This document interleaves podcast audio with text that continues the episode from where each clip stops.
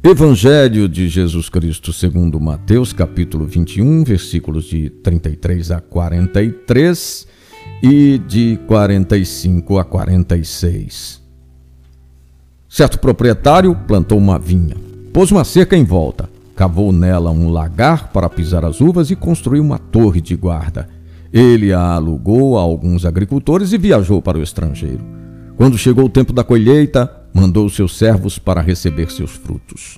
Os agricultores, porém, agarraram os servos, espancaram a um, mataram a outro e a outro apedrejaram. Quando o dono da vinha voltar, que fará com esses agricultores?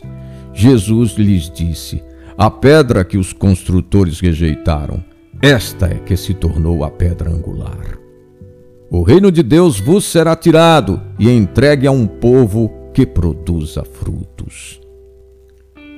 Esta parábola, em primeiro plano, retrata a atitude de muitos dentre o povo escolhido eles se apropriaram da herança espiritual, utilizando-a em proveito próprio e não apresentaram os frutos esperados.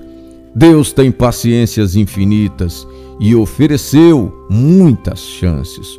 O povo de Israel será considerado a vinha, propriedade do Senhor.